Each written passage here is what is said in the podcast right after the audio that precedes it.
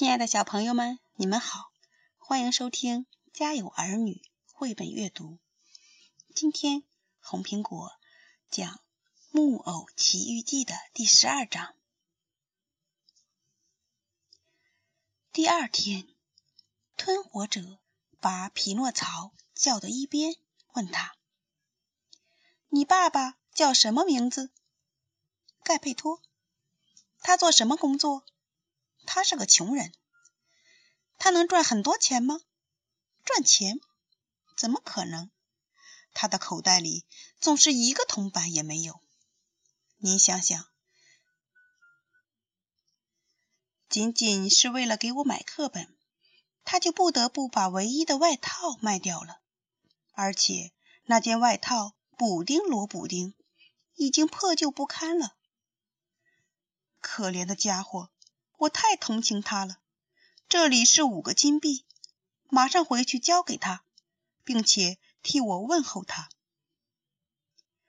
你们很容易就能想象匹诺曹是如何表达自己的感激之情的。他逐个的拥抱了剧场里所有的木偶，甚至包括那两个宪兵，然后高兴的回家去了。没走多久。他遇到了一只狐狸和一只猫。狐狸的一条腿瘸了，那只猫的两眼都瞎了。他们互相搀扶着走在一起，如同一对患难与共的伙伴。瘸了一条腿的狐狸靠在猫的身上，看不见东西的猫则听着狐狸的引导。天气不错啊，匹诺曹。狐狸客气地跟他搭话：“你怎么会知道我的名字？”匹诺曹问。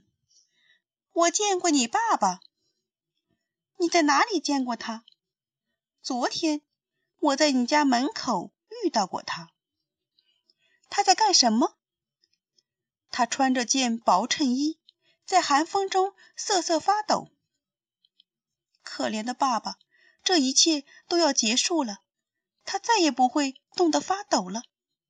为什么？因为我已经成为有钱人了。有钱人？就你？狐狸一边说，一边粗鲁地嘲笑着。猫也开始笑了。为了掩饰，它用前爪捂着自己的胡子。这没什么好笑的。匹诺曹生气地说。很遗憾，你们只能羡慕的流口水。瞧吧，我这里有五个金币。他掏出了吞火者送的那些金币。一听到金子碰撞发出的声音，那只狐狸不由自主的伸出了那条看上去残疾了的瘸腿。猫也睁开了大的像。绿灯笼似的眼睛，他很快又闭上了眼睛，动作快的让匹诺曹没有发现任何异常。现在，狐狸问：“你打算用那些钱来干什么？”首先，匹诺曹回答：“我要给爸爸买件用金钱和银线织成的衣服。”还要有钻石做成的纽扣，然后我要为自己买本课本。为你自己？是啊，因为我很希望去学校学习知识。看看我，狐狸说：“以前我也想去上学，可是因为这个愚蠢的举动，我失去了一条腿。”看看我，猫说。以前我也想去上学，可是因为这个愚蠢的举动，我失去了一双眼睛。一只白色的小鸟飞过来，落在了路边的篱笆上，唱着一曲与平时不同的歌。匹诺曹啊，别听这伙坏蛋的建议啊，否则你会为此付出代价的啊！可怜的小鸟，要是没这么唱就好了。那只猫跳起来，把小鸟一口就吞掉了，连一根羽毛都没剩。吃完，它擦了擦嘴，闭上眼睛，继续装瞎子。可怜的小鸟，匹诺曹说：“你为什么那么残忍的对待它？”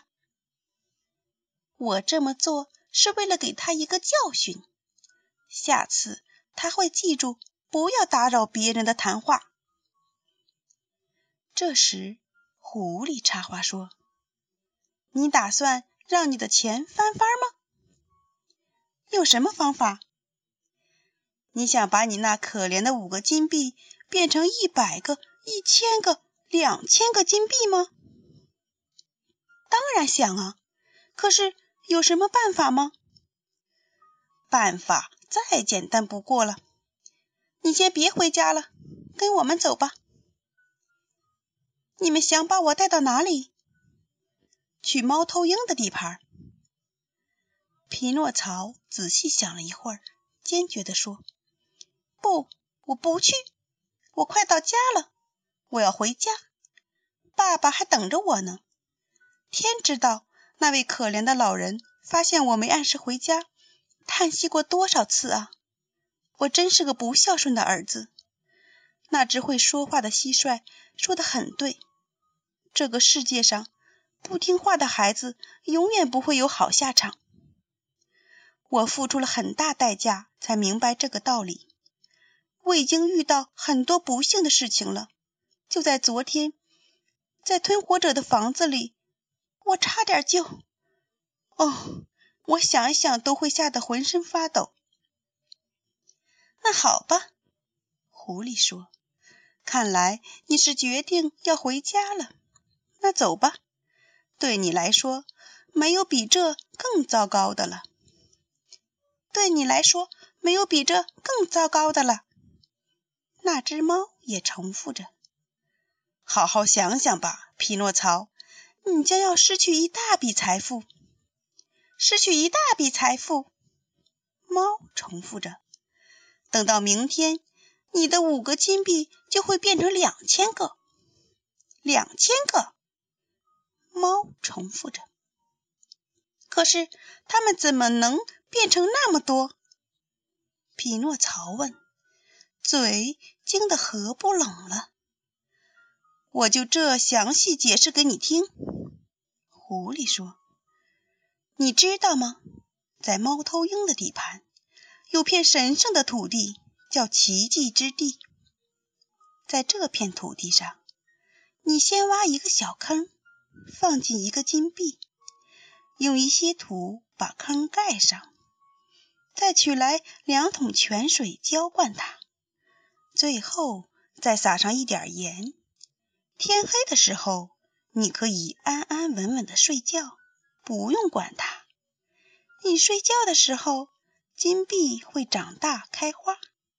你早上醒来，回到那个地方的时候，你会发现什么呢？你会发现一棵美丽的树，它的枝干会被刚结出的大串大串的金币压得垂下来。就像谷穗儿被饱满的谷粒压弯一样。如果那样，匹诺曹渐渐的被迷惑住了。假设我把五个金币埋在那里，第二天早上能收获多少个？这是个再简单不过的算术题了。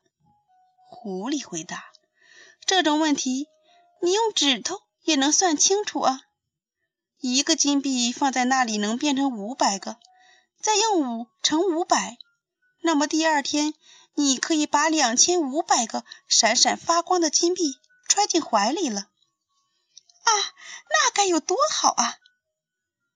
匹诺曹高兴地跳了起来。一旦得到那些金币，我自己留下两千个，剩下的五百个我会把它们作为礼物送给你们俩。